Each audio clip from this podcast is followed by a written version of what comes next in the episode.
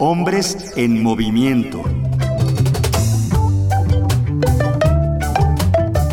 Cómplices del 21. Bullying homofóbico. Del lenguaje y las bromas a las ofensas y homicidio. Las niñas de rosa y los niños de azul.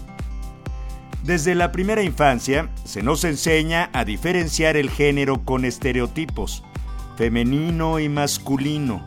Pero, ¿son las únicas dos opciones que existen? No. Sin embargo, quien salga de las normas estipuladas se le considera raro o diferente, se le discrimina, violenta e incluso se le asesina. A este problema social se le conoce como bullying homofóbico y se manifiesta a través de agresiones físicas, verbales y psicológicas. Este problema se ha invisibilizado e incluso normalizado, explica José Antonio Maturrégules, subdirector del Programa Especial de Sexualidad, Salud y VIH de la Comisión Nacional de Derechos Humanos.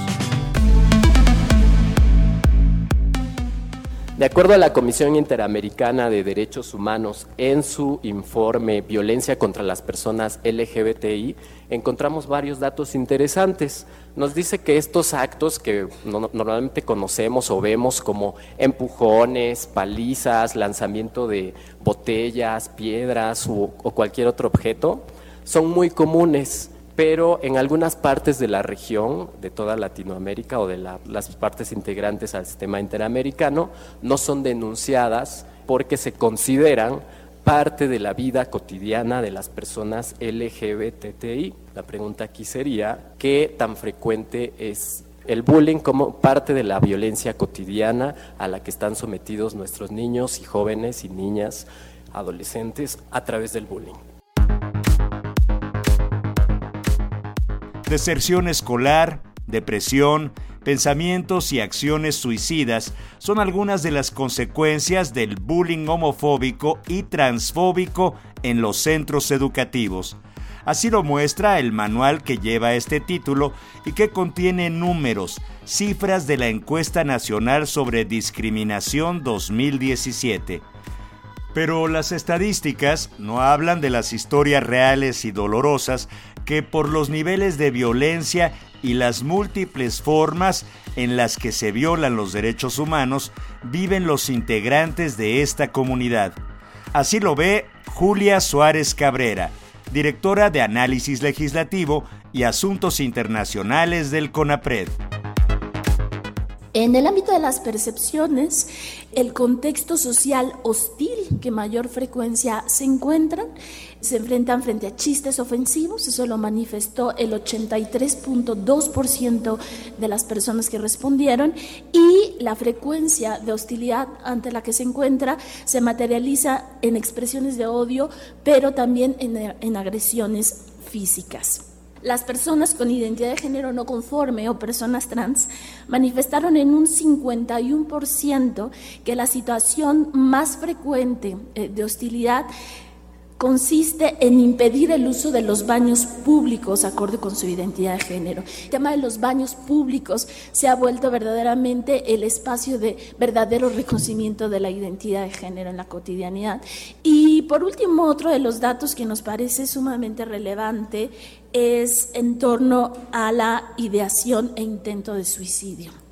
El 47.8% de las personas que respondieron dijeron haber tenido en algún momento un pensamiento suicida y el 21.5% refirió haberlo intentado alguna vez. Y nos muestra también, y como se, se refiere en, en el manual que, que hoy nos convoca, eh, el enfoque eh, estructural que tiene que ver con este tipo de discriminación. Es decir, es un enfoque donde las estructuras estén en el orden social que se reproduce en un sistema heteronormativo, cisnormativo, que todo lo que no se adecue en términos de lo heterosexual es lo que va acompañando esos prejuicios que justifican y que llevan a la prevalencia de este tipo de discriminación. Por eso resulta fundamental la intervención no solamente en los colegios, sino desde luego que toda la comunidad educativa que incluye a los madres, a los padres, a los propios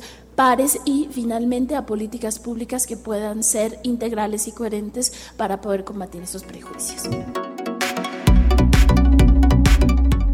El bullying homofóbico también afecta a personas heterosexuales que no se rigen por los estereotipos de género y son señalados por sus propios amigos y familiares con burlas y bromas que pretenden suavizar sus expresiones despectivas. El problema es complejo y debe abordarse desde distintas instancias sociales, como bien señala Esther Corona Vargas, presidenta de los Comités de Educación y Relaciones Internacionales de la Asociación Mundial para la Salud Sexual. En el momento en que se planteó parecía ser algo totalmente oculto y cuando vemos los números, los efectos que tiene sobre niños y sobre jóvenes y lo que los adultos nos pueden decir de los que han sufrido este bullying, entonces sí nos damos cuenta de la necesidad.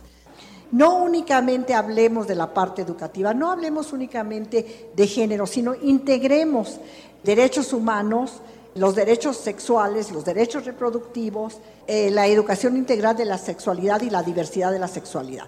Esto no como compartimentos separados, sino realmente en una integración. Y por supuesto, el incluir el tema dentro de la formación docente, tanto la inicial como la, la formación en servicio. Los reglamentos en las instituciones académicas propician la desigualdad y refuerzan los estereotipos de género, señaló Antonio Matus durante la presentación del manual El bullying homofóbico y transfóbico en los centros educativos. Sensibilizar para Matus es una palabra clave porque muchas veces los docentes y directivos no saben cómo actuar ni qué protocolo seguir ante este tipo de problemas. En la medida que nosotros sensibilicemos a los docentes, vamos a estar evitando de, manera importante todo este tipo de eh, casos. Creo que este es uno de los primeros pasos que hay que dar y obviamente este va a ser uno de los materiales que seguiremos utilizando para este, sensibilizar. Hubo un caso precisamente en una de las, de las últimas este, asistencias a planteles donde decían es que nuestro reglamento prevé que los niños vengan, bueno, los estudiantes hombres vengan con el uniforme de hombre y con corte de cabello normal. Yo les decía, bueno, pues es que para mí a lo mejor el corte de cabello normal pues es traerlo largo toda la vida, ¿no? Y dicen, es que aquí tenemos un caso de un menor pues, que tiene este, el cabello largo, pero además empieza a maquillarse, ¿no? Y bueno, pues la importancia de sensibilizar en plantel a los directivos, a los maestros y pues ver que los reglamentos escolares también, que son muchas veces la ley de la escuela, pues cumplan los parámetros para no ser arbitrarios, para ser proporcionales, para ser justos y que es parte esencial de nuestro trabajo. Humanizar. Humanizar a la comunidad para mirarnos como lo que somos personas. El bullying homofóbico y transfóbico se ha invisibilizado por mucho tiempo.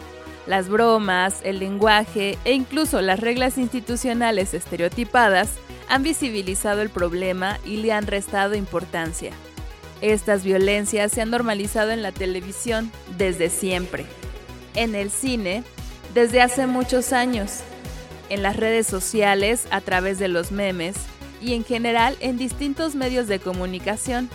Pero hoy, de manera notable, el bullying homofóbico y transfóbico está en las instituciones educativas y hay testimonios de personas que ante la expresión de su preferencia sexual o su transición de género sufren burlas, acoso, amenazas y violencia física.